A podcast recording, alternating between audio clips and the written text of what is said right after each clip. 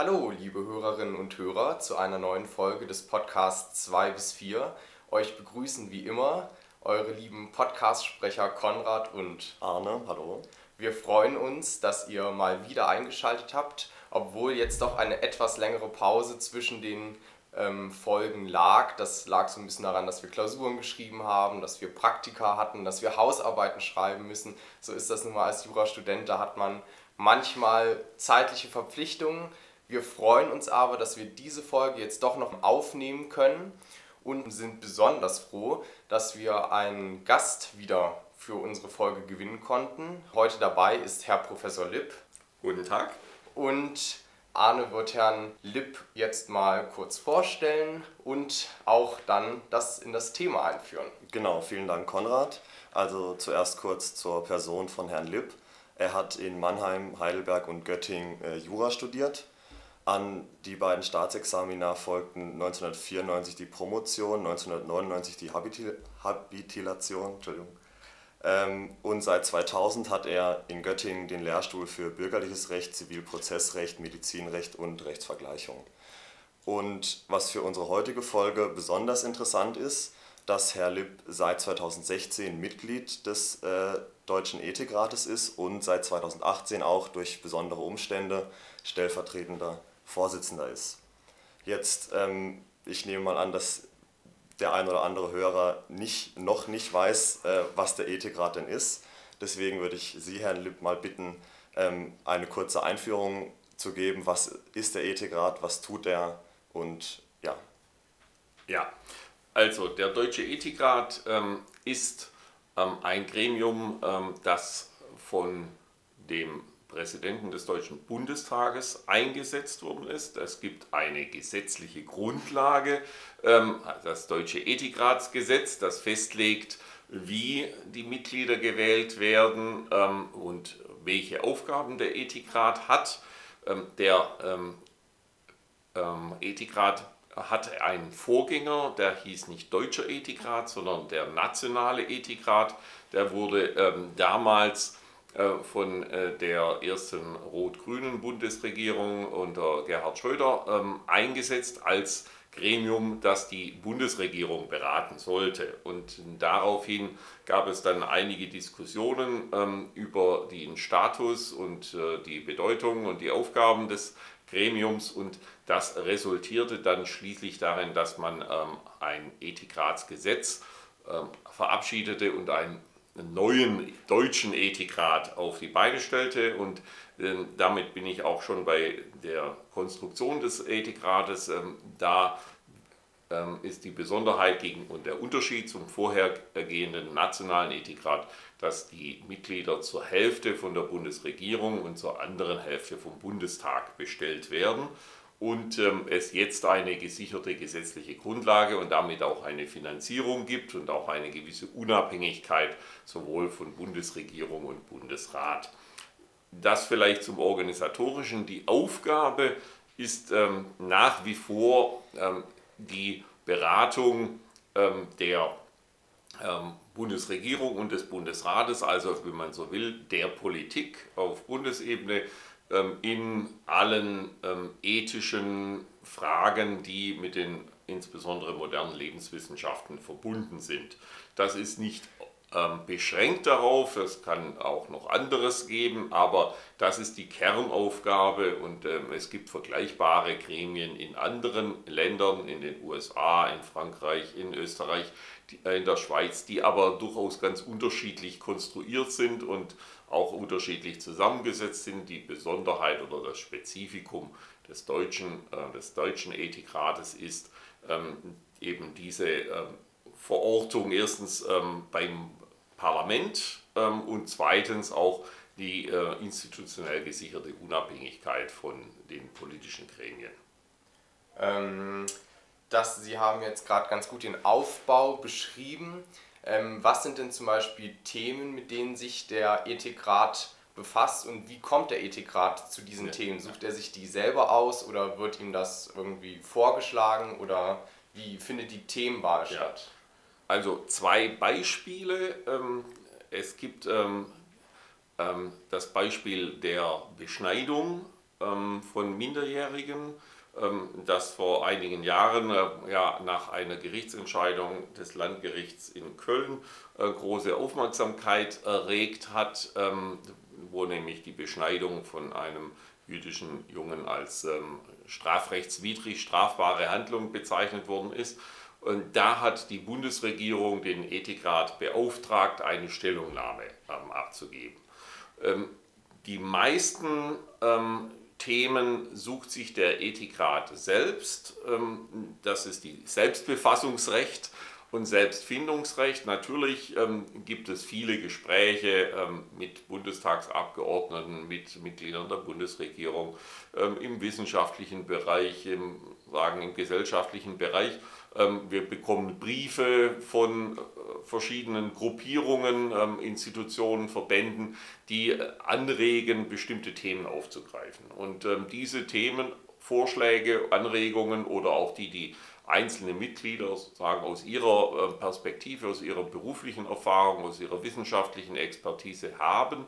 Die werden vorgeschlagen, die Mitglieder können alle dann äh, solche Themen vorschlagen und die werden dann in dem äh, Plenum des Deutschen Ethikrats, also alle 26 Mitglieder, diskutiert und dann wird äh, festgelegt, entschieden, gegebenenfalls durch Mehrheitsentscheidung, welche Themen der Ethikrat aufgreift und bearbeiten wird. Und die meisten der Themen werden so bearbeitet. Also wir arbeiten gerade an ähm, äh, Stellungnahmen zu diesen ähm, Möglichkeiten der Keimbahnmanipulation durch neue ähm, Genscheren, wie man sie nennt, also neue Möglichkeiten der Manipulation von Genmaterial und dann eben die Frage, wie, was bedeutet das für äh, die Manipulation von Keimzellen. Das ist die eine Stellungnahme. Die andere ist, ähm, da geht es um Zwangsmaßnahmen ähm, zum Schutz und im, zum Wohl von Betroffenen in äh, Kinder- und Jugendhilfe, in der Pflege und in der Psychiatrie. Ähm, und eine Stellungnahme, die jetzt ähm, letztes Jahr beendet worden ist, da ging es um Big Data im Gesundheitswesen. Das sind alles Themen, die der Deutsche Ethikrat sich selbst gewählt hat, natürlich aufgreifend Anregungen aus der ähm, öffentlichen Diskussion. Ähm, ich würde gern den, den ersten Punkt von Ihnen nochmal aufgreifen. Und zwar haben Sie gesagt, dass es einen Auftrag der Bundesregierung gab zu diesem Beschneidungsfall. Und nach unseren Recherchen ist es bisher dreimal passiert, dass entweder Bundestag oder Bundesregierung den ähm, Ethikrat mit einer Aufgabe betraut hat, eine solche Stellungnahme zu erarbeiten. Und ähm, das Gesetz trat, glaube ich, 2007 oder 2008 in Kraft. Das heißt, in jetzt zehn Jahren ähm, ist das nur in Anführungszeichen dreimal erfolgt. Frage an Sie, woran liegt das? Oder also ist das positiv, negativ, woran liegt das? Oder sollte man das vielleicht, sollte das öfter passieren? Wie ähm, schätzen Sie das ein? Ja, äh, also das ist jetzt meine persönliche Einschätzung. Ähm, ich ähm, finde das nicht so überraschend und äh, ich persönlich meine auch, dass das gar nicht schlecht ist, ähm, dieser Zustand, oder dass es so selten geschieht. Ähm, das liegt, ähm, ist kein Ausdruck mangelnden Respekts oder Wertschätzung, sondern das liegt meines Erachtens eher daran, äh, dass die Bundesregierung, die war es ja jedes Mal, dies bei diesen drei Aufträgen, die Bundesregierung natürlich viele Möglichkeiten hat und sagen, irgendwelche sagen, Expertise in Auftrag zu geben. Ähm, und ähm, wenn die Bundesregierung sowas in Auftrag gibt, dann ist das natürlich immer ein aktuell brennendes Problem, das möglichst schnell politisch behandelt werden muss. Ähm, die Arbeitsweise eines Gremiums wie des Ethikrates, der 26 Personen umfasst, die alle ehrenamtlich tätig sind und die ja ja äh, sozusagen das äh, als ehrenamtlich Tätige natürlich immer mit ihren sonstigen beruflichen Verpflichtungen vereinbaren müssen, ähm, die ist natürlich nicht geeignet, so ganz schnell irgendetwas zu produzieren, schon gar nicht schnell und gründlich. Ja, äh, deswegen ist, wenn es um, sozusagen aus Sicht der Politik um eine schnelle Antwort auf eine drängende Frage geht, eine andere Vorgehensweise immer sinnvoll und das erwartet ja auch die Öffentlichkeit dann. Ähm, wenn es um grundsätzlichere Fragen geht, die auch ein bisschen langfristiger behandelt werden müssen, also über ein, zwei Jahre im Schnitt, dann ist der Ethikrat von seiner Struktur und Arbeitsweise her das richtige Gremium. Das sind aber typischerweise nicht solche Fragen, wo ähm, die Bundesregierung oder theoretisch auch der Bundestag so ein aktuelles Bedürfnis verspüren, wo es dann eine politische Reaktion innerhalb möglichst der nächsten Wochen und Monate geben muss. Ähm, deswegen ähm, gibt es da solche Anfragen relativ selten meines Erachtens. Das heißt aber nicht, dass nicht aus ähm, dem Bundestag oder der Bundesregierung zahlreiche Anregungen an den Ethikrat herangetragen werden. Ähm, wir könnten oder äh, aus Sicht ähm, dieses Gremiums oder der Gruppe, wir sollten vielleicht doch einmal dieses oder jenes Thema aufgreifen. Zum Beispiel, also gerade jetzt die äh, äh, drei genannten Themen, das abgeschlossene Big Data, aber die zwei aktuellen Zwangsmaßnahmen zum Wohl des Betroffenen oder auch diese Keimbahnintervention, äh, das wurde auch immer äh, von uns schon in entsprechenden ähm, Gesprächen vorgestellt und äh, traf auf große Zustimmung und Unterstützung, dass wir uns diesen Themen wählen, äh, zugewendet haben.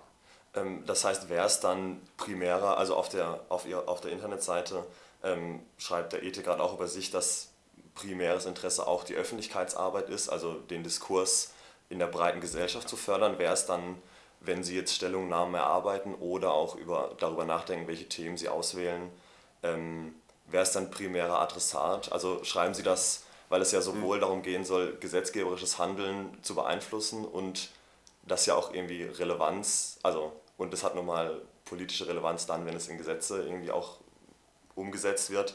An wen richten Sie quasi Ihre Stellungnahmen?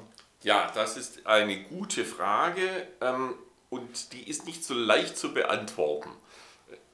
Bisher habe ich ja immer von den Auftraggebern gesprochen und damit auch um Beratung ähm, der äh, politischen Institutionen, also Bundesregierung und Bundestag. Aber äh, Sie haben völlig recht, Sie haben ja die Öffentlichkeit jetzt ähm, ausdrücklich angesprochen. Natürlich ist nicht nur Auftrag, sondern auch Verpflichtung ähm, eines solchen Gremiums, gerade auch die, die Öffentlichkeit äh, zu informieren, ähm, nicht nur über das Problem, ähm, das gibt es natürlich schon häufiger, dass es da, da gibt es äh, Informationen genug, aber äh, die Orientierungspunkte für die Öffentlichkeit aufzubereiten. Ähm, also die Hauptaufgabe des Ethikrats ist ja nicht so ein bestimmtes Problem wie Big Data im Gesundheitswesen als Problem aufzubereiten. Dafür gibt es andere Experten, die können das vielleicht sogar viel besser. Ähm, sondern ähm, Orientierung in der Bewertung dieser Entwicklungen zu bieten. Und äh, da äh, geht ja die Diskussion oft kunterbunt durcheinander ähm, und man als auch interessierter Bürger weiß man nicht so richtig, wie man da das einzuschätzen hat. Und äh, da ist die Aufgabe des Ethikrats eine ganz entscheidende Mittlerfunktion, nämlich einerseits diesen ähm, Sachstand, wissenschaftlich, technisch, wie auch immer begründeten Sachstand aufzubearbeiten, sich möglichst verlässlich zu informieren und das dann auch zu transportieren und zu vermitteln, aber dann vor allem auch deutlich zu machen, was denn so die Bewertungsgesichtspunkte sind, die in diesem Zusammenhang eine Rolle spielen. Und da geht es für Juristen etwas äh, erst einmal ungewöhnlich, natürlich nicht nur um die rechtlichen und auch nicht nur um die verfassungsrechtlichen Vorgaben. Und natürlich ist das Verfassungsrecht unsere Rahmenordnung und das Europarecht spielt eine Rolle, aber ähm, das Ganze ist nicht damit abgetan, dass die rechtlichen Gesichtspunkte herausgestellt werden, erläutert werden, sondern es geht natürlich auch um so grundsätzliche Bewertungsfragen, äh, moralisch, ethisch, ähm, weltanschaulich, religiös begründet ähm, und natürlich auch um die politische Einschätzung, äh, was da sozusagen für mögliche äh, Gesichtspunkte sind, die eine Rolle spielen. Und dafür ist er auch pluralistisch zusammengesetzt.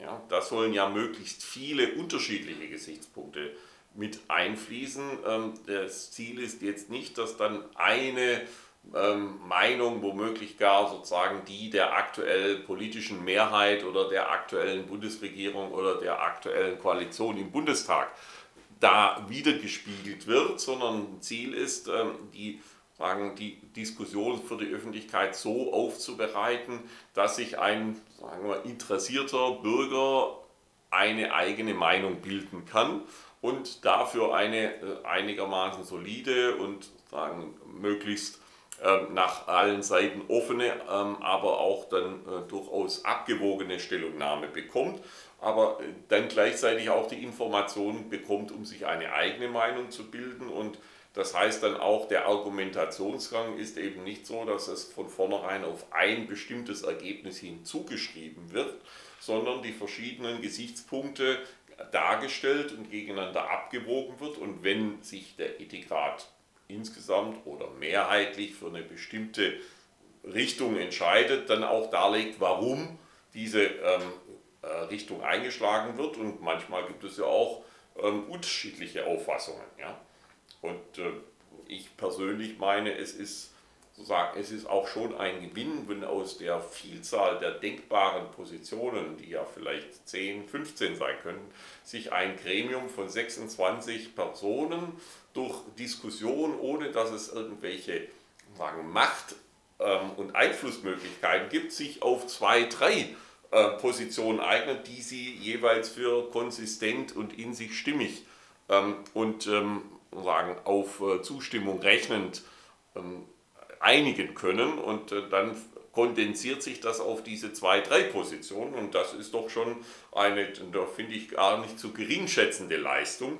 Und wenn sich diese 26 sogar auf eine Position eignen, dann ist das doch schon ein Anzeichen dafür, dass man vielleicht in den grundsätzlichen ähm, Positionen, also sagen wir mal religiös oder politisch begründet, durchaus unterschiedlicher Meinung sein kann, aber im Ergebnis, was diese Fragen angeht, durchaus zu ähm, übereinstimmenden Lösungen kommen kann. Ja, und das ist, denke ich, für sozusagen die politische Diskussion in der Öffentlichkeit ähm, und die Information der Öffentlichkeit doch eine gewisse Hilfestellung.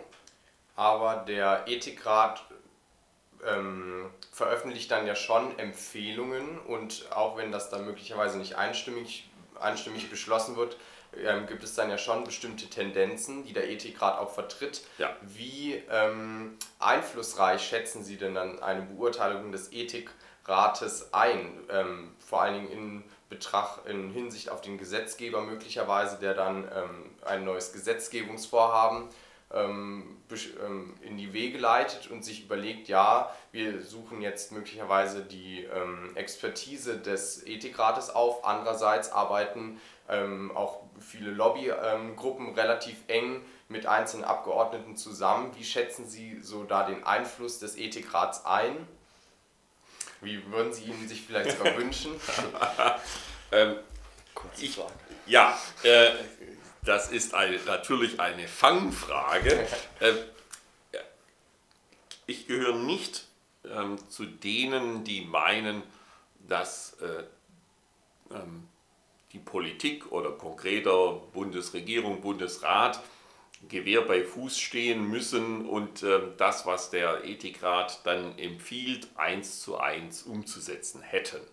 Äh, das ist meines Erachtens weder ähm, aus ähm, Demokratieüberlegungen noch ähm, sagen, politikadäquat richtig.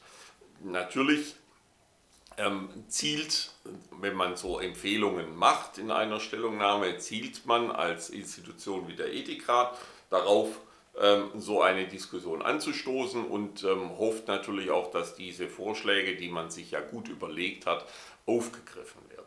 Ähm, es wäre aber, das ist meine Auffassung, ähm, äh, wie gesagt, ähm, sowohl undemokratisch wie völlig apolitisch, wenn man meint, dass das dann die einzigen maßgeblichen Gesichtspunkte sind. Natürlich ist die Politik eine eigene Sphäre und da spielen viele Gesichtspunkte eine Rolle und da muss alles Mögliche mit abgewogen werden und äh, ganz einfaches Beispiel schon die Frage der Dringlichkeit ist natürlich eine politische Frage und ähm, jetzt ähm, Stellungnahmen, die in den letzten Jahren veröffentlicht worden sind, wo äh, alle paar Monate äh, die äh, Finanz- und Eurokrise ähm, den Bundestag intensiv beschäftigt hat. Da kann man nicht erwarten, dass da jetzt irgendein Aspekt der Lebenswissenschaften oder der Themen, die der Deutsche Ethikrat behandelt, jetzt auf einmal die politische Agenda dominiert, wenn jetzt meinetwegen die Frage der nächsten Hilfstranche für Griechenland zur de politischen Debatte steht. Ja? Das zeigt, dass natürlich auf der politischen Ebene noch ganz andere Aspekte zu berücksichtigen sind und ähm, das geht auch natürlich weiter bei den inhaltlichen und in diesem Bereich ist natürlich der Deutsche Ethikrat jetzt nicht als politische Größe präsent, sondern er ist im vorpolitischen Raum tätig und bereitet so eine Diskussion auf für die Öffentlichkeit einerseits, aber auch für ähm, die Entscheidungsträger in der Politik. Und natürlich hofft man, dass wenn dieses Thema aufgegriffen wird, dass das dann in der vom Ethikrat für richtig gehaltenen Weise aufgegriffen wird.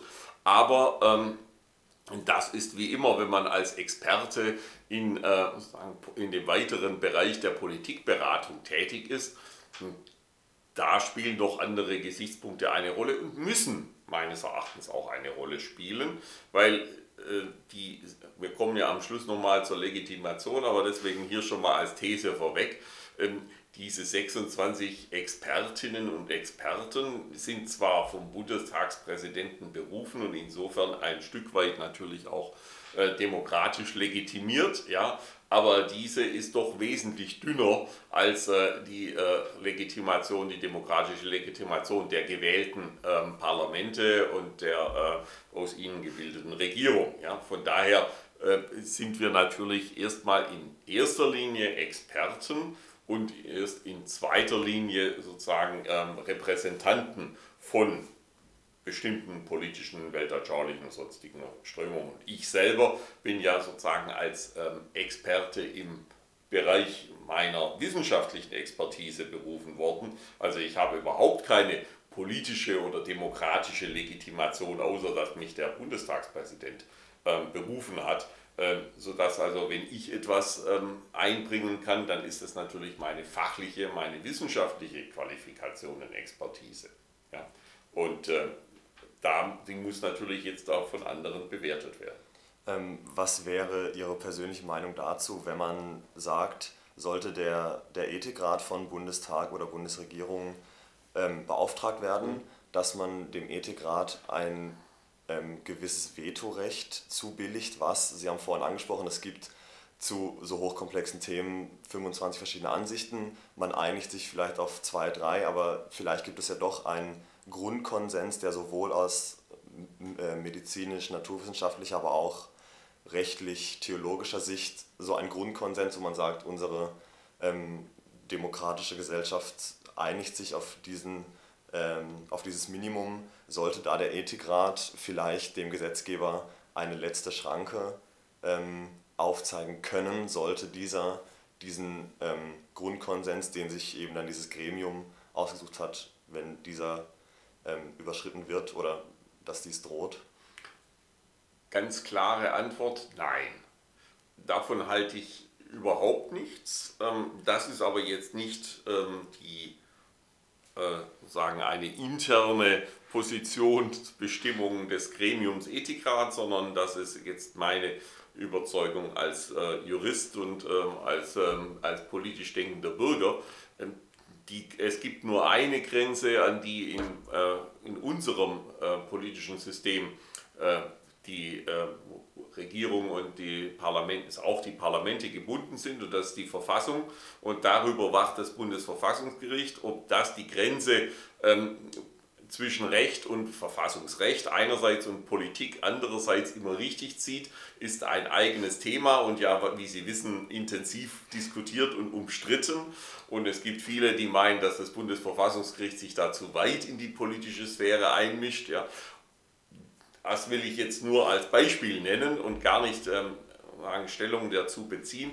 Aber ein weiteres Gremium, äh, das dann da überwacht, dass da bestimmte Grenzen eingehalten werden, davon halte ich nichts, denn in einem äh, weltanschaulich pluralistischen äh, Verfassungsstaat, wie wir ihn haben, kann es diese Grenzen auch außerhalb der Verfassung meines Erachtens gar nicht geben und darf sie auch nicht, sonst wären wir sozusagen, hätten wir noch so einen ethischen Aufsichtsrat, der darüber wacht und äh, das äh, wäre ein ganz anderer Staat.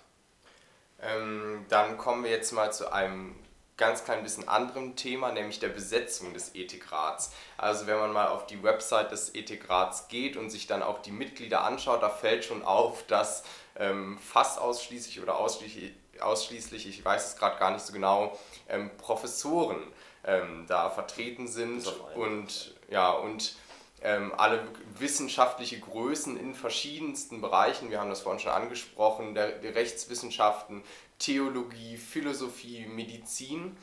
Und da könnte, also das, da schwingt es ja schon ein bisschen mit, dieser Gedanke, dass das ja so, ähm, warum, warum hat man nicht zumindest anteilsmäßig ähm, Leute in diesem Ethikrat, zum Beispiel, dass man es 50-50 macht, 50 ähm, Experten, 50 ähm, ähm, vielleicht Leute, die den gesellschaftlichen Durchschnitt vielleicht doch etwas besser repräsentieren als Universitätsprofessoren, dass man sich überlegt, ja, wir nehmen jetzt ähm, auch noch ähm, einen Krankenpfleger, eine Lehrerin und Leute, die möglicherweise keine Professoren sind, aber doch durchaus auch ähm, andere Expertise haben ähm, und andere Vor oder bestimmte Vorstellungen haben, die sicher genauso ähm, angehört werden müssen.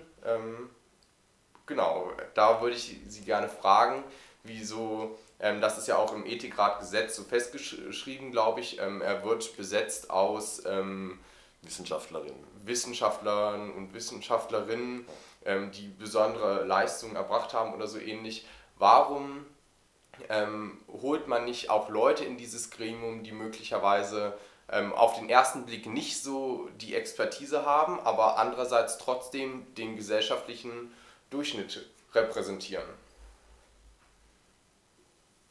Zwei Bemerkungen dazu. Erstens, eine kleine Relativierung. Es sind nicht nur Professoren, sondern und auch nicht nur eine äh, Person außerhalb der Wissenschaft. Es gibt einige, die nicht aus der Wissenschaft sind. Ähm, es gibt einen Arzt, ähm, es gibt eine äh, Beraterin, die äh, im Bereich der Reproduktionsmedizin als psychologische Beraterin tätig ist. Es gibt einen Vertreter eines ähm, Selbsthilfeorganisationen, Muskoviszidose-Verbandes. Ähm, so, also es, es gibt nicht nur einen Nicht-Professoren, aber Sie haben natürlich recht, es sind überwiegend Professoren und lassen Sie sich nicht ähm, täuschen. Ähm, der, ähm, äh, ähm, es gibt also einen ähm, Herrn, der, einen Kollegen, der einen Professorentitel hat, aber der im Hauptberuf Bischof ähm, der, Kirche, äh, der evangelischen Kirche von Kurhessen-Waldeck ist und äh, der sagen, von seinem Werdegang her ähm, noch weiterhin unterrichtet und deswegen auch den Professorentitel hat, aber sein Hauptberuf ist äh, eben äh, die Bischofstätigkeit. So, also kurz gesagt, es gibt ähm, einige andere noch, äh, es waren am Anfang noch mehr Mitglieder, die nicht aus der Wissenschaft kamen. Ja, es war zum Beispiel der ehemalige ähm, Bundesjustizminister ähm, Schmidt-Jorzig, ähm, Mitglied. Ähm, es waren einige, ähm, die eher aus dem politischen Bereich kamen. Herr Schmidt-Jorzig ist sozusagen sowohl Wissenschaftler als auch Politiker gewesen. Ähm, er ist ja auch ähm, juristischer Professor ähm, gewesen, bevor er in die Politik ging und dann kehrte er wieder da zurück. Also er ist sozusagen Beispiel für beides. Aber er wurde jetzt nicht in erster Linie als Wissenschaftler berufen, sondern weil er im politischen Bereich sich damit beschäftigt hat. So, ähm, also deswegen äh, Ethikratgesetz steht auch sozusagen qualifizierte Personen, die sich mit diesen Fragen beschäftigt haben. Und das heißt nicht nur, die sich wissenschaftlich damit beschäftigt haben, sondern auch, ähm, die sich äh, in der Diskussion, ähm, äh, in der öffentlichen Diskussion um diese Fragen der Lebenswissenschaften ähm, befasst haben. Was ausgeschlossen ist, sind aktive Politiker. Warum? Weil das der Unterschied ist zum Beispiel zu einer Enquete-Kommission des Bundestages. Da sind aktive Politiker, nämlich Mitglieder des Bundestages, Mitglieder in dieser Enquete-Kommission und zusätzlich Experten von außerhalb. Ja, aber das ist eine Kommission des Bundestages und damit natürlich auch eine viel stärker im politischen Bereich stehende und tätige Kommission. Es gab ja auch ein, eine Enquete-Kommission Recht und Ethik der modernen Medizin. Bevor es den Nationalen Ethikrat gab, hat diese Enquete-Kommission gearbeitet. Und äh, das war eine Kommission des Bundestages, ähm, die eben aus Politikern und ähm, Experten aus der Öffentlichkeit, die auch natürlich vor allem Wissenschaftler ähm, besetzt war. Und die, jetzt gibt es ja wieder eine äh, zur, äh, zu der Frage der, der Digitalisierung und den Fragen, die damit zusammenhängen. Und die hat aber einen etwas anderen Zustand, eine etwas andere Aufgabe und die hat natürlich auch eine andere politische Legitimation und insofern ist die viel stärker im politischen Bereich tätig und das ist der Unterschied beim Ethikrat, wie die konkrete Zusammensetzung ist. Das ist momentan so Ihr Eindruck, ähm, der ja nicht ganz falsch ist, wenn ich ihn auch etwas relativiert habe. Erste Bemerkung, äh, dass das da äh, ein, äh, zum Großteil eine Versammlung von Wissenschaftlern ist äh, der stimmt, aber das ist mehr zufällig, als würde ich sagen, genau, das weiß ich nicht. Ich bin ja nicht in den Köpfen derjenigen, die dann äh, sozusagen sich überlegen, wen berufen wir dahin. Ähm, äh, ich würde jetzt nicht sagen, das ist jetzt der gezielte Plan, sozusagen da einen Wissenschaftlerclub draus zu machen. Das hat sich eher so entwickelt, weil ähm, die Zahl derjenigen, die sich in dieser Diskussion nicht nur rein fachlich so beschäftigen, sondern darüber hinaus sagen, ähm, außerhalb ihres speziellen Fachgebietes nicht nur interdisziplinär, sondern auch etwas sagen, in den öffentlichen, in den gesellschaftlichen Bereich hinein tätig sind, die ist, so erstaunlich das klingen mag, dann, dann doch letztlich durchaus überschaubar. Ähm, und wenn Sie dann sagen, ich möchte jemanden haben, der äh, entsprechend qualifiziert ist, derjenige, der soll aber auch sozusagen gesprächsfähig über seinen eigenen Fach, Berufs-, sonstigen Zirkel hinaus sein. Und dann müssen alle acht Jahre sozusagen spätestens äh, diese Person ausgetauscht werden, weil mehr als acht Jahre Amtszeit geht nicht, also mehr als zwei Jahre.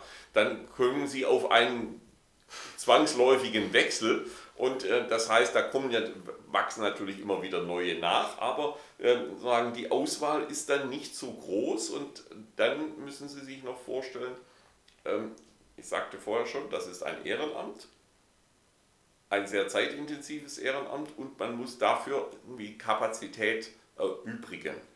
Das ist bei Professoren natürlich am leichtesten zu bewerkstelligen, ja, weil wir am zum größten Teil jedenfalls ähm, über unsere eigene Zeiteinteilung verfügen und bestimmen können. Auch da gibt es genügend Konflikte. Ich musste schon einige Termine absagen, gerade als Vorstand, weil ich sagte, mein Hauptberuf ist hier Professor in Göttingen zu sein und ähm, ich habe meine äh, Veranstaltung, meine Vorlesungszeiten in der Vorlesungszeit und ähm, die kann und werde ich nicht ausfallen lassen für ein zusätzliches Ehrenamt.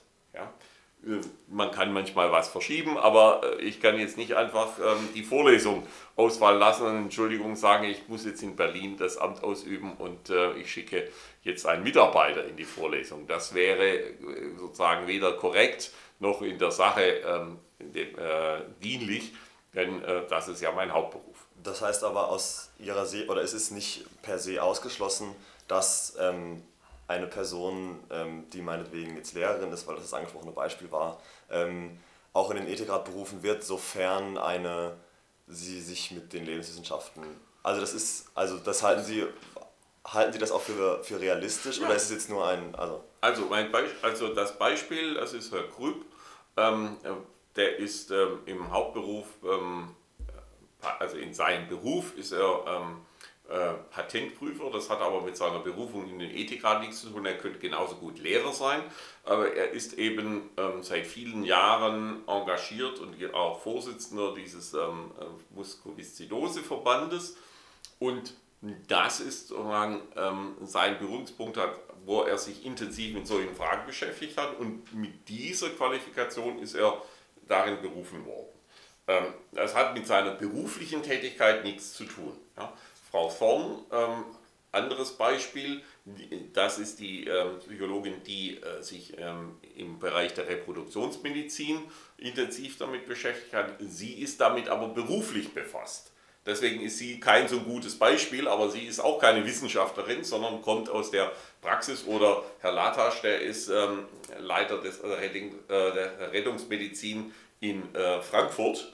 Ja, ähm, der ist als Arzt na, berufen ähm, sagen, da rein und das hat mit seiner ähm, seiner Tätigkeit als Rettungsmediziner äh, oder Leiter der Rettungsmedizin natürlich erstmal gar nichts zu tun, aber weil er eben ähm, als Mitglied der jüdischen Gemeinde in Frankfurt da mit diesen Fragen sich auch ähm, unter äh, religiösen Aspekten beschäftigt hat, deswegen ist er Mitglied im Ethikrat geworden. Also Sie sehen, der die, sagen, die Qualifikation kommt nicht ähm, immer aus der Wissenschaft. Ich habe natürlich jetzt die Beispiele äh, angeführt, wo es nicht die wissenschaftliche Qualifikation ist, das ist klar. Ja. Ähm, der Ethikrat, das haben wir vorhin schon angesprochen, wird zur Hälfte vom Bundestag, zur anderen Hälfte vom Bundes, äh, von der Bundesregierung bestellt. Ähm, gibt es da auch parteipolitische ähm, Überlegungen dahinter, wie diese Bestellung erfolgt? Hat man dann wie beim Bundesverfassungsgericht möglicherweise die Angst, dass der Ethikrat irgendwie rot-grün verfärbt ist und ähm, gibt es da Überlegungen, das in einem bestimmten Gleichgewicht zu halten oder ähm, ist man da auch als Parlamentarier und Teil der Bundesregierung so, dass man wirklich neutral sagt, okay, ähm, wir machen das nach bestem Gewissen, die Leute, die wir für ähm, fähig halten, die nehmen wir für ähm, und mit diesen Personen bestellen wir das und lassen Parteipolitik ähm, ganz außen vor. Ähm, jetzt fragen Sie natürlich den Blinden nach der Farbe. Ja, ich bin ja nicht am Auswahlverfahren irgendwie beteiligt. Ich bin, was man so schön sagt, Betroffener. Ja, ich bin Ergebnis oder Gegenstand des Auswahlverfahrens. Also das kann ich Ihnen jetzt so nicht sagen. Eines ist klar und das ist ähm, allgemein bekannt dass äh, der, die Hälfte, die vom Bundestag bestimmt wird oder vorgeschlagen wird, ähm, an den, ähm, also der Vorschlag geht dann an den Präsidenten des Bundestags. Ähm, also diese Hälfte, die aus dem Bundestag heraus bestimmt und vorgeschlagen wird, da geht es nach Fraktionsproports. Also je nach Fraktionsstärke dürfen die Fraktionen sozusagen ihre Vorschläge machen. Ja? Und die suchen sich natürlich dann ähm, Personen aus, von denen sie denken, dass, oder von denen sie meinen, dass es wichtig sei, diese Position vertreten zu haben. Ja, das muss gar nicht ähm, in erster Linie weltanschaulich sein, sondern aus der verschiedenen politischen Auffassung heraus hält man ja bestimmte Themen für wichtig, vielleicht auch. Ja, und dann nehme ich jemanden, der für bestimmte Themen steht. Ja, und ähm, natürlich spielen da sicher auch politische Ausrichtungen eine Rolle, aber ähm, sozusagen die, und das ist auch ganz klar, weil es ja ein politiknahes Beratungsgremium und kein politikfernes, aber ähm, dass, es in, ähm, dass die politische ähm, Überlegungen oder politische Ausrichtung ähm, sozusagen eine primäre oder eine sehr starke Rolle spielt, das habe ich jedenfalls nicht wahrgenommen auch diejenigen, die da ähm, vorgeschlagen und berufen worden sind, ähm, die fallen jetzt nicht dadurch auf, dass, ich, dass man genau weiß, ähm, da ist ein Vorschlag von Fraktionen, meinetwegen SPD oder der Linken oder FDP oder so, wenn der FDP-Vorschlag muss ultraliberal sein. Das stimmt alles so in der Form gar nicht. Ja? Und äh, bei der Bundesregierung ist es noch glaube ich, noch weniger stark ausgeprägt. Da spielt auch noch viel stärker die Rolle, dass da verschiedene äh, Ministerien sich ja einigen müssen. Ähm, natürlich sind die ja immer sozusagen, haben eine politische Leitung, aber da kommt natürlich auch die fachliche Seite. Also meinetwegen, dass ähm, also die drei Ministerien, die da besonders engagiert sind, sind natürlich das Wissenschaftsministerium, das da federführend ist, aber auch das Justiz- und das Familien- und das Sozialministerium spielen da durchaus, je nachdem, um welche Themen es geht, ähm, eine Rolle. Und natürlich haben die dann auch so bestimmte Personen im Auge, mit denen sie schon Kontakt hatten und ähm, wo dann äh, jemand da geeignet wird und da spielt dann die politische Ausrichtung, äh, sagen wir mal, vielleicht nicht keine Rolle, aber eine relativ geringe Rolle. Ja? Wenn der sozusagen die Person dann nicht irgendwie genau das Gegenteil von dem erzählt, was gerade die aktuelle Hausleitung für richtig hält, ja, dann ist das nicht besonders, glaube ich, nicht besonders ausschlaggebend. Aber wie gesagt, das sind jetzt alles, wie man so schön auf Englisch sagt, educated guesses, also ähm, gute, äh, begründete Vermutungen, wobei, äh, als dass es bei dem Bundestag nach Proports der Fraktionen geht, nach Stärke, das liegt auf der Hand und das äh, weiß auch jeder. Ja, dann äh, würde ich vielleicht sagen, dass wir jetzt den Aufbau und die Aufgabenwahrnehmung des Ethikrats schon etwas beleuchtet haben und wir möchten aber auch noch ähm, auch um den Zuhörern eine Vorstellung zu geben, wie dann die konkrete Arbeitsweise des Ethikrats aussieht, vielleicht einen kurzen Einblick zum, zum Abschluss geben. Und zwar hat sich der Ethikrat auch mit der Sterbehilfe oder mit im weitesten Sinne der Sterbehilfe, also dem, dem Ende des menschlichen Lebens befasst. Ich glaube 2006 gab es dazu eine Stellungnahme. Und ja, da würden wir auch noch kurz gerne mit Ihnen darüber sprechen, wie da ähm, die Position des Ethikrates ist oder wie das auch die von Ihnen angesprochene Meinung oder die ähm, Arbeitsweise, wie das da funktioniert hat, zu welchem Ergebnis der Ethikrat ähm, kam, sofern man das so kanalisieren kann. Ähm, und ja. Vielleicht können Sie am Anfang nochmal so ähm, auch die widerstreitenden Interessen irgendwie darlegen, weil es ist vielleicht für ähm, den einen oder anderen Hörer vielleicht noch nicht so ganz klar, warum wir überhaupt ähm, dieses Gremium brauchen, warum da 26 Wiss, ähm, Wissenschaftler oder andere Leute, die zusammensitzen, die sich intensiv mit diesem Thema befasst haben und welchen Umfang so ein Thema haben kann und warum es ähm, nötig ist, dass man sich so intensiv und viel möglicherweise mit bestimmten Themen und jetzt ähm, ganz konkret mit der Sterbehilfe befassen muss. Warum es da möglicherweise nicht ausreicht, dass es da eine parlamentarische Debatte drüber gibt und irgendwie so in der Öffentlichkeit darüber diskutiert wird, sondern dass da wirklich Wissenschaftler sich zusammensetzen und ähm, dann über mehrere Jahre ähm, sich genau. auf so einen Gedanken machen zu diesem Thema. Ja. Vielleicht zuerst zur Erklärung, worüber wir jetzt sprechen. Sie haben völlig zu Recht gerade Sterbehilfe übersetzt mit allen Fragen, die mit dem Lebensende zu tun haben. Und das ist auch richtig und halte ich für die bessere Umschreibung. Äh, Sterbehilfe klingt ja erstmal positiv, ja, man hilft jemand bei etwas, auch wenn es nicht das Schöne ähm, äh, gerade ist, wenn man vom Sterben spricht, aber Hilfe ist immer positiv besetzt. Ähm, Phase am Lebensende ist neutraler und deswegen halte ich das für vorzugswürdig, weil in diesen Kontext gehören ja auch so Dinge wie ähm, die Tötung eines Menschen auf sein Verlangen hin, ja, die bei uns ohne Wenn und Aber strafbar ist, oder sogar die Mitleidstötung, die wir haben, wo der Betroffene gar nicht weiß, äh, dass ihn jemand ähm, umbringen will, also die berühmte Spritze aus Mitleid, die ein Krankenpfleger setzt, ähm, weil er das nicht mehr mit anschauen kann. Das mag ein hehres, ein edles oder auch nicht so edles Motiv sein, aber es ist und bleibt eine Tötung. Ja? Äh, und das mit Sterbehilfe zu äh, verbinden, ist schwierig. Ja? Wenn wir sagen, das ist alles Lebensende und die Fragen, um die es geht, ist deswegen besser. Ja? Und, äh, oder auch die Hilfe beim äh, Suizid, also bei der Selbsttötung, ist ähm, erst seit neuestem ähm, mit dem Begriff Sterbehilfe belegt worden. Früher hat man das genau unterschieden und es ist völlig klar, dass bei der äh, Frage der Selbsttötung noch ganz andere Aspekte eine Rolle spielen, als bei der Frage, muss ich jede äh, vorhandene, verfügbare, theoretisch denkbare intensivmedizinische Behandlung als Patient ähm, erdulden und dann wie äh, so das Zerrbild das nahelegt, sozusagen an einer Maschine hängend irgendwie sterben. Ja? Da geht es um ganz andere Fragen. Also ähm, deswegen als erstes ähm, bitte differenzieren und äh, Sterbehilfe ist ein Schlagwort, aber wir sollten ähm, nüchtern besser von der Frage Lebensende sprechen. Und dieses Thema ist ein gutes Thema, weil das begleitet den Ethikrat von Anfang an. Das hat schon den nationalen Ethikrat beschäftigt und das hat schon diese Enquete-Kommission des Bundestages Recht und Ethik der modernen Medizin beschäftigt.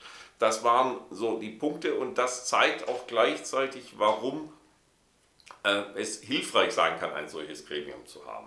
Die letzte Regelung, die wir im Bundestag hatten, ähm, das war die Einführung des Paragraphen 217, der bestimmte Formen der Unterstützung bei der Selbsttötung ähm, erstmals im deutschen Recht ähm, unter Strafe gestellt hat. Bisher war ja eine Unterstützung bei, durch, bei der Selbsttötung dann straflos, wenn der sich selbst tötende, der Suizident, sich frei entschlossen hat, sich umzubringen. So, jetzt ist die Hilfeleistung in bestimmten Fällen die Förderung einer solchen Selbsttötung strafbar, auch wenn sie frei verantwortlich geschieht, diese Selbsttötung.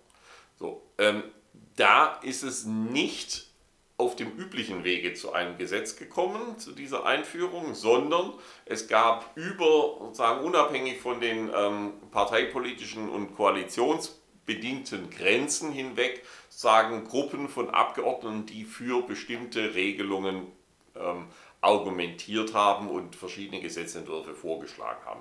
Dasselbe hatten wir 2009 oder äh, im, äh, auf dem Wege zu dem Gesetz 2009, das die Patientenverfügung in das deutsche äh, Gesetz ähm, eingeführt hat. Auch da gab es nicht einen Regierungsentwurf oder einen Entwurf der Koalitionsfraktionen, sondern es gab verschiedene konkurrierende Entwürfe aus der Mitte des Bundestages und die Gruppen waren ähm, unabhängig von den ähm, aktuell sozusagen Regierung-Oppositionsgrenzen gezogen.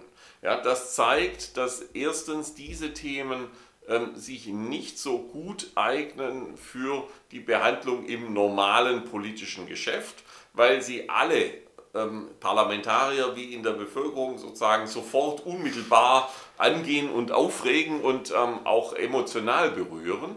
Und äh, deswegen ist es natürlich umso schwieriger, da zu Entscheidungen zu kommen.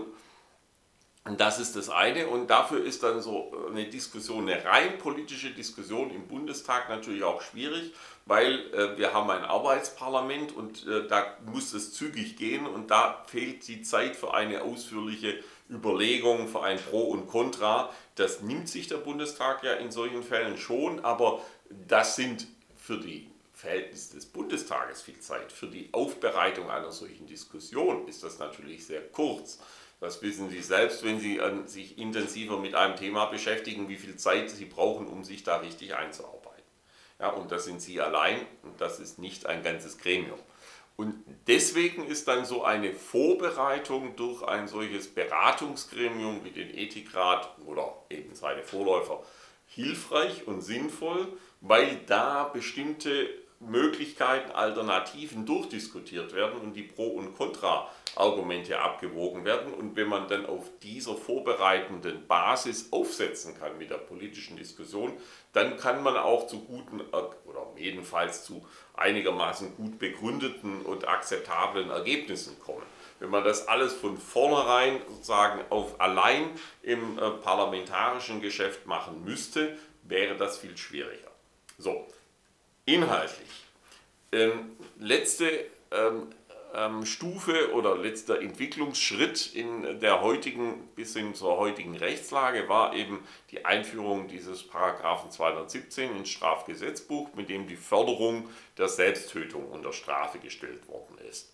Wie gesagt, ähm, bis dahin galt im deutschen Recht der Grundsatz, ähm, die Hilfe zur Unterstützung bei der Selbsttötung ist dann straffrei wenn derjenige, der sich selbst tötet, das frei entscheidet. Also die seltenen Fälle, muss man natürlich dazu sagen, einer frei verantwortlichen äh, Selbsttötung. Die meisten Fälle ähm, der Selbsttötung sind nicht frei, sondern sind Ausdruck einer psychischen Erkrankung, eines Hilfeschreis und so weiter.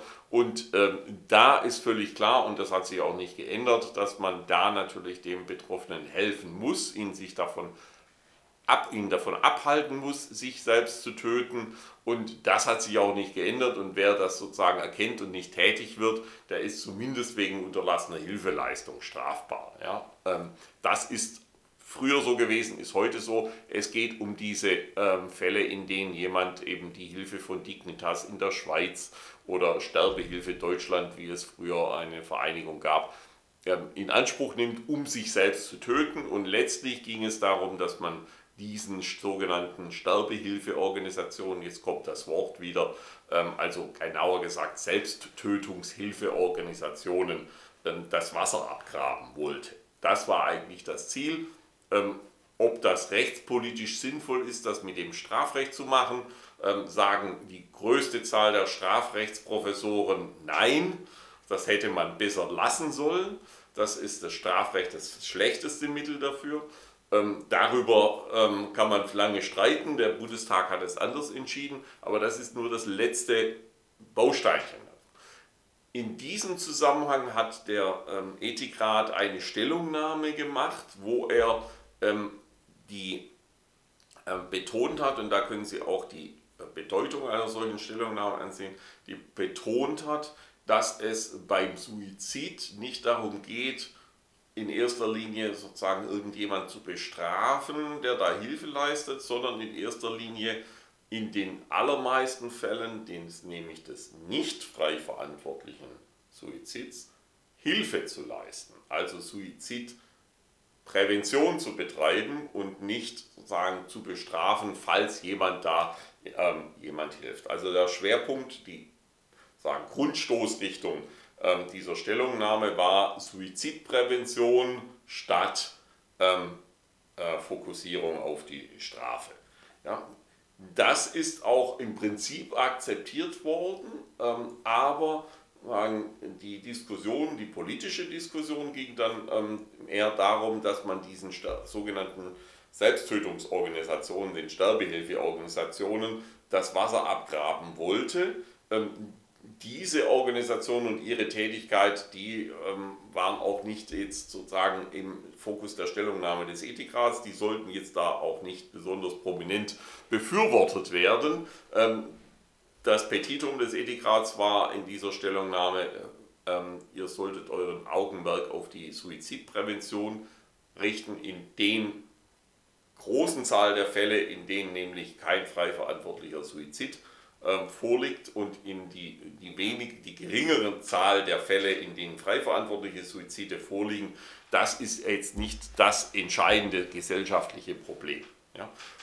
Dieser äh, Impetus, der ist, halt, also ist durchaus akzeptiert, aber nicht jetzt ähm, politisch durchschlagekräftig geworden. Ja. Ähm, das war eine normale Stellungnahme. Jetzt gab es im letzten Jahr eine Entscheidung des Bundesverwaltungsgerichts.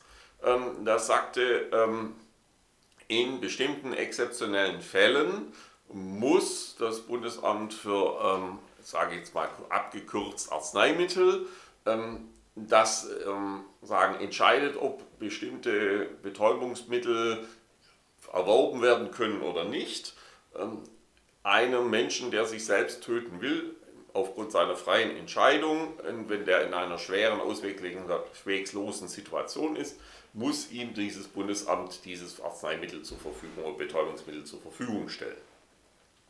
Also Hilfe zur Selbsttötung in im weitesten Sinne leisten.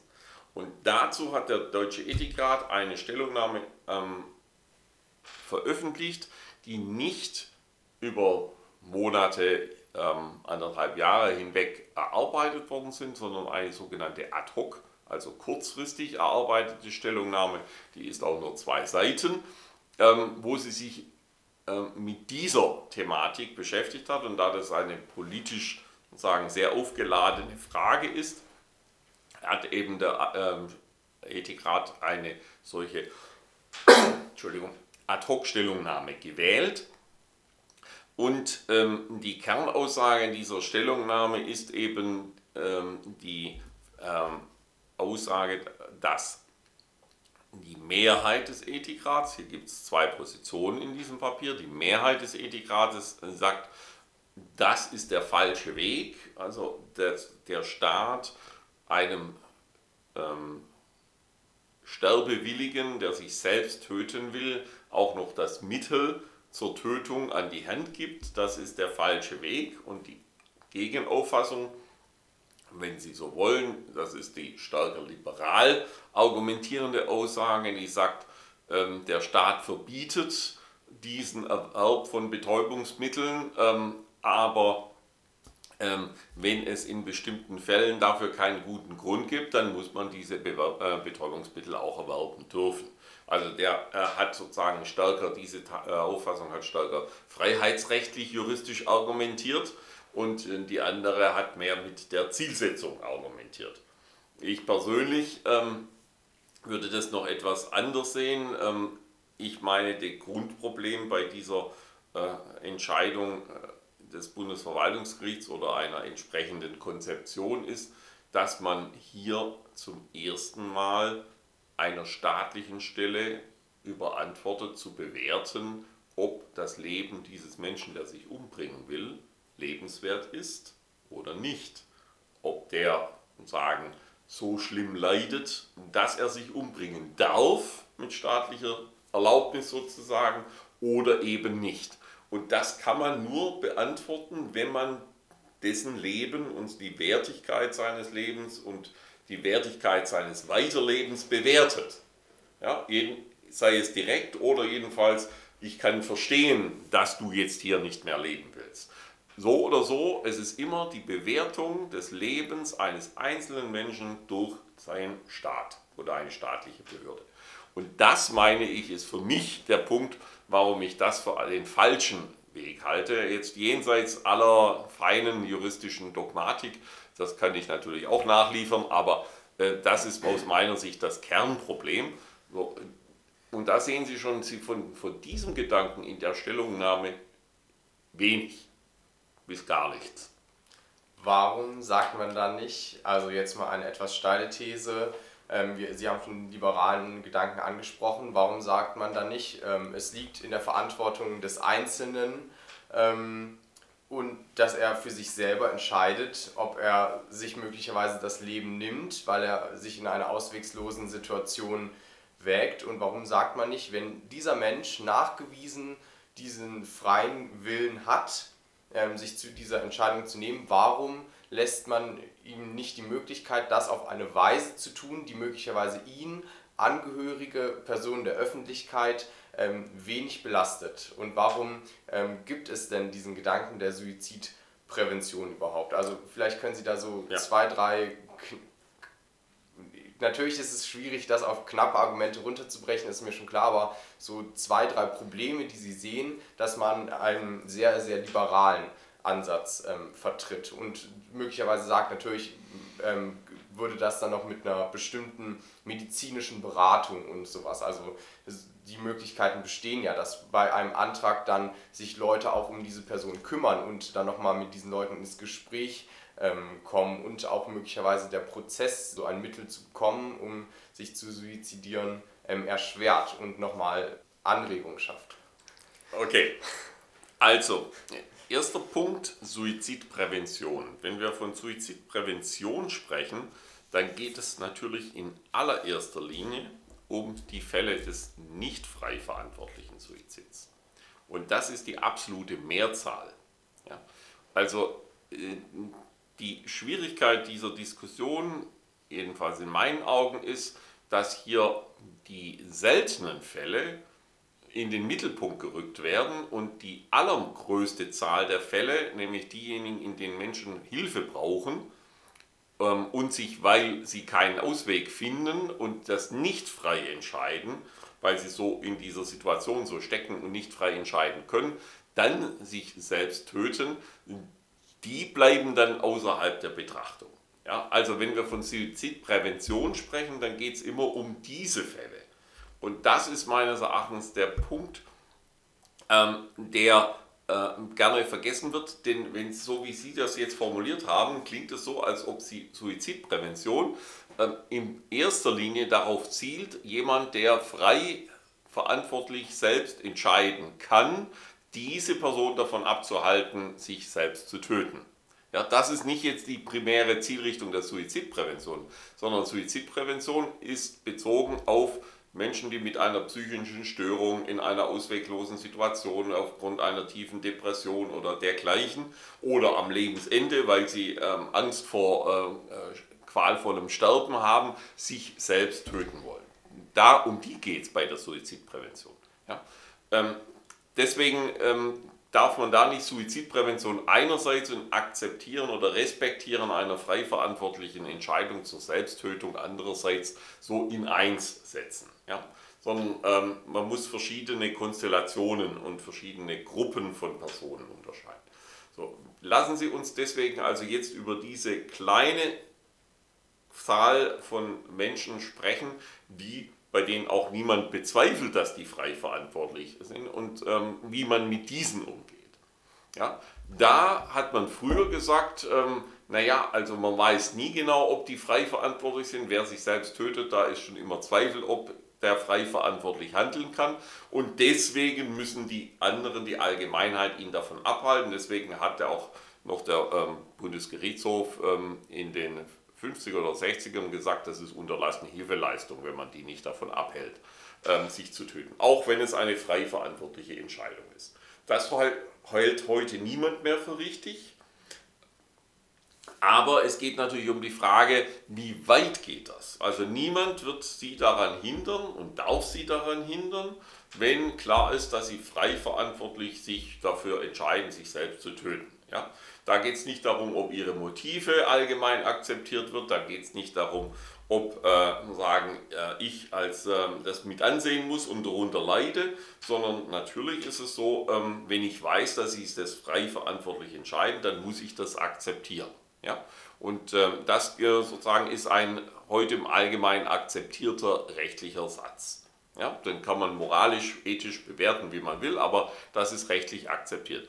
Die Frage ist, wie weit geht das?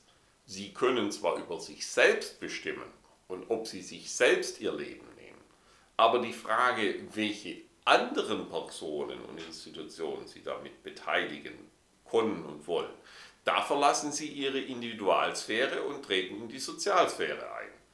Und das ist dasselbe wie bei der Tötung auf Verlangen, um mal eine Parallele zu ziehen.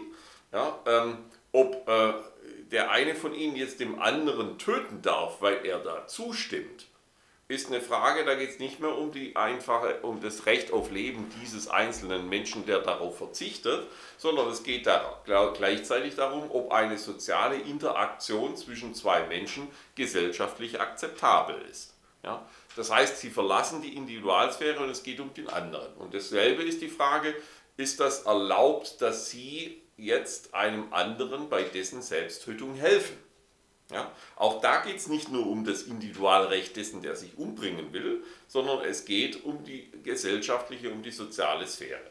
Ja? Und da kommen noch andere Gesichtspunkte ins Spiel. Da kommt zum Beispiel, egal ob tragfähig oder nicht, das Argument der schiefen Bahn, des Slippery Slope ins Spiel. Da kommt es auf die Frage an, ist das ähm, sagen, akzeptabel, dass wir zum Beispiel diese Selbsttötungsorganisationen wie Dignitas haben, die sozusagen damit werben ähm, und so weiter. Das sind alles Aspekte, die haben gar nichts mit dem individuellen Recht auf Selbsttötung zu tun, sondern da geht es um die gesellschaftliche Dimension dessen, wie ich das jetzt mal zusammenfassend nennen will. Und meines Erachtens geht es auch um diese gesellschaftliche Dimension, wenn es darum geht, ob jetzt eine Bundesbehörde oder eine staatliche Behörde jedenfalls ähm, ein grundsätzlich bestehendes Verbot ähm, ausnahmsweise ähm, durchbricht, indem sie ihnen eine Einzelerlaubnis gibt, um ein bestimmtes Betäubungsmittel zu erwerben. Ja? Ich würde sagen, der Zweck ähm, ist natürlich da ganz entscheidend. Ähm, und wenn ich wenn Sie sagen, ich brauche das, zum Beispiel Cannabis als Schmerzmittel, ja, ist ja jetzt äh, in gewissem Umfang möglich, war es früher nicht. Ja? So. Natürlich muss man doch da bedenken, wie passt das jetzt sozusagen zu unserem allgemeinen Umgang mit ähm, Betäubungsmitteln und kann man das einhegen, kann man vermeiden, dass da Missbrauch getrieben wird und so. Das sind doch alles Fragen, die haben mit dem Einzelnen und seinem Recht auf eine angemessene Schmerzbehandlung äh, etwas zu tun, aber das ist nicht der einzige Gesichtspunkt, der hier eine Rolle spielt. Und genauso meine ich, ähm, dass dann die Frage, ob ähm, jemand sich selbst tötet, ähm, natürlich und töten darf, frei verantwortlich immer vorausgesetzt, dass das ein Aspekt ist, ein wichtiger Aspekt, aber wenn es um die Frage geht, soll jetzt das Bundesamt für Arzneimittel demjenigen also diese, äh, dieses Pentobarbital, um das es dann immer geht, ähm, zugänglich machen oder nicht, das ansonsten eben nicht allgemein zugänglich ist für niemand von uns, ja, da spielen natürlich noch andere Aspekte eine Rolle, müssen. Und einer der Aspekte, der für mich wichtig wäre, war, habe ich vorher gesagt, äh, dass wenn man das so macht, wie das Bundesverwaltungsgericht das äh, skizziert hat, dass man dann als Bundesamt bewerten muss, ob das eine lebenswerte Situation ist oder nicht, in der der steckt. Und da meine ich, ähm, das, kann, das, können wir aus ganz übergeordneten Gründen nicht wollen, dass äh, staatliche Behörden bei uns sagen, äh, ihr Leben ist lebenswerter als das eines anderen. Und dann kommt auf jemand, ja, das ist ein, gebe ich zu, eine etwas ähm, Zuspitzung, aber äh, wir wollen alle nicht, dass irgendeine staatliche Behörde behauptet, unser Leben sei jetzt jeweils nicht mehr lebenswert. Ja? Das ist natürlich nicht gemeint, das will ich klar, ganz klar sagen. Ich ist nur sagen, auf einer prinzipiellen Ebene ganz schwierig zu sagen, warum das eine gehen soll und das andere nicht. Ja? Wenn man den nur den Einzelfall betrachtet, dann mag das alles nachvollziehbar sein. Dann hat man nämlich nur den einzelnen Menschen, der seinem Leben ein Ende setzt, im Blick. Diese sehr individualistische Betrachtungsweise halte ich aber in diesen Fällen gerade für falsch. Ja? Und da springt meines Erachtens auch, äh, ob man das jetzt Liberalist, äh, also liberal nennen mag, aber ich habe deswegen bewusst liberalistisch gesagt, weil das ein, aus meiner Sicht eine zu starke Verengung der Perspektive auf diesen einzelnen Menschen ist. Dem sozusagen, dass das nachvollziehbar sein mag, will ich gar nicht bestreiten. Nur es geht um mehr als um diesen einzelnen Menschen. Das ist mein Argument. Ja, ähm, was mich vielleicht zum Abschluss ähm, noch interessiert hat, war ein Begriff, der jetzt in der Diskussion schon häufiger gefallen ist, aber auch, würde ich sagen, zentral in der Stellungnahme ist. Da geht es um Selbstbestimmung und damit, also quasi vielleicht juristisches Pendant, die Einwilligungsfähigkeit und das, damit beschäftigen Sie sich ja als Medizinrechtler wohl auch. Und was mich interessiert hat, wie, ähm, weil Sie haben ja gerade eben auch schon gesagt, das wird irgendwie also anerkannt, dass man, sollte es denn frei verantwortlich, frei verantwortlich sein, der Tod auch zum Leben dazugehört oder die Entscheidung darüber. Ähm, also wie stellt man sowas fest oder wann ist es überhaupt in, in einer Stellungnahme, schreibt der Ethikrat, äh, man kann oder die Selbstbestimmung oder Einwilligung geht dann, wenn man weiß, worin man äh, einwilligt und das müsste man ja streng genommen in den Tod, also da, das müsste man ja eigentlich verneinen, weil ich meine, niemand von uns weiß ja, was der Tod ist oder so, das ist jetzt auch sehr weit gegriffen, aber wie sehen Sie das als Medizinrechtler? Ähm, wie bestimmt man diese, die Einwilligungsfähigkeit oder die Selbstbestimmung? Welche Kriterien muss man da vielleicht oder welche Probleme gibt es da? Ja, da haben Sie ein Fass aufgemacht. Relativ schlecht jetzt. Ja, ja okay. Des Nein, das, das ist das wird der, der Podcast wird es nicht lösen, aber ähm, das ist eine, also die Frage ist sehr gut und ist auch sehr wichtig. Die ist aber bisher nur auf einer ganz pragmatischen Ebene beantwortet. Ähm, Sie haben völlig zu Recht darauf hingewiesen, dass die Frage der Einwilligungsfähigkeit natürlich bei jeder medizinischen Behandlung eine Rolle spielt, also tagtäglich, tausendfach eine Rolle spielt. Und das zeigt, dass natürlich da ganz pragmatisch es irgendwelche Lösungsstrategien gibt, wie man damit umgeht. Die funktionieren auch leidlich. Was nicht funktioniert, wenn man anfängt, genauer darüber nachzudenken, was heißen denn diese Formeln, die Sie gerade zitiert haben, denn wirklich?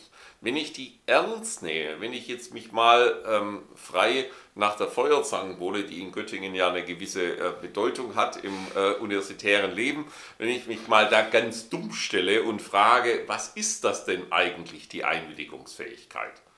Und anfange darüber nachzudenken und dann diese Formel nehme, ja, Einsichts- und Urteilsfähigkeit, ich muss verstehen und erkennen können, was ich entscheide und mir ein eigenes Urteil, eine eigene Entscheidung dazu bilden können, dann kann ich das natürlich erstmal ein bisschen plausibel finden, aber was es dann konkret heißt, wird schwierig. Und wenn ich es dann wörtlich nehme und sage, ja, verstehe ich, kann ich denn überhaupt verstehen, erkennen, was das denn jetzt heißt, dann lande ich bei solchen Fragen, die Sie völlig zu Recht formuliert haben. Und da verlassen Sie sie dann nämlich, die ganzen Gewährsleute. Und da kann ich Ihnen nur sagen, da gibt es eine intensive medizinethische, aber auch juristische Debatte, die ist ähm, bisher noch nicht zu einem irgendwie befriedigenden Abschluss gekommen. In der Ethik, in der Medizinethik braucht es das ja auch nicht, weil äh, da ist ja die Reflexion die Hauptaufgabe, aber im Recht hätten wir schon ganz gerne am Ende eine jedenfalls überwiegende ähm, oder vielleicht sogar allgemein konsentierte Vorgehensweise und äh, die gibt es zurzeit nur auf der ganz pragmatischen Ebene. Ja? Ähm, und sozusagen, Sie finden gesetzliche Regelungen dazu, ähm, die über diese Formel, die wir gerade gesprochen haben, nicht hinausgehen. Und äh, Sie finden die pragmatische Ebene, in der dann Gerichte und die Praxis damit irgendwie umgeht.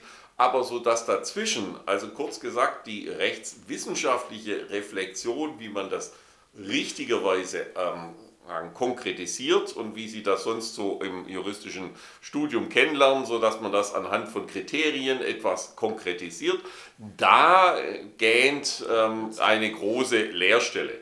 Ähm, ich will Ihnen jetzt nicht meine Antwort oder Versuch einer Antwort präsentieren, da könnten wir einen neuen Podcast machen. Da habe ich mich intensiv damit beschäftigt, aber eines ist klar, ähm, das ist derzeit meine wissenschaftliche Auffassung ähm, meines Erachtens passt die auch gut mit dem, was so in der Praxis vielfach gemacht wird, zusammen. Aber äh, da finden Sie ganz viele äh, andere Wissenschaftler, die das natürlich für den größten Unsinn halten, den der Lipp je geschrieben hat. Ja, also kurz gesagt, da ist die Diskussion einfach noch offen. Okay, dann bedanken wir uns, glaube ich, zuallererst mal natürlich. bei Herrn Lipp dafür, Gerne. dass er heute hier zu Gast war. Und wir hoffen, auch wenn wir jetzt im letzten Punkt nur in Anführungszeichen auf die Debatte verweisen konnten, dass wir ähm, euch den Ethikrat etwas näher bringen konnten und auch bei ähm, so sehr relevanten Fragen wie dem Ende eines Lebens, ähm, dass wir da gewisse Denkanstöße geben konnten. Und ja, bedanken uns ansonsten fürs Zuhören und für die Zukunft ist noch zu sagen, dass Arne und ich ähm, jeweils ins Ausland gehen werden im nächsten Semester. Deswegen wissen wir noch nicht, wie es weitergeht mit dem Podcast. Wir können uns aber vorstellen, ähm, Fernpodcasts aufzunehmen, wo ähm, und uns übers Internet zu unterhalten. Das wissen wir noch nicht. Wir bedanken uns auf jeden Fall, dass ihr nochmal in dieser letzten, ich glaube auch längsten Folge bis jetzt eingeschaltet habt und ähm, sagen auf Wiedersehen. Und tschüss. alles Gute. Tschüss. Vielen Dank und tschüss.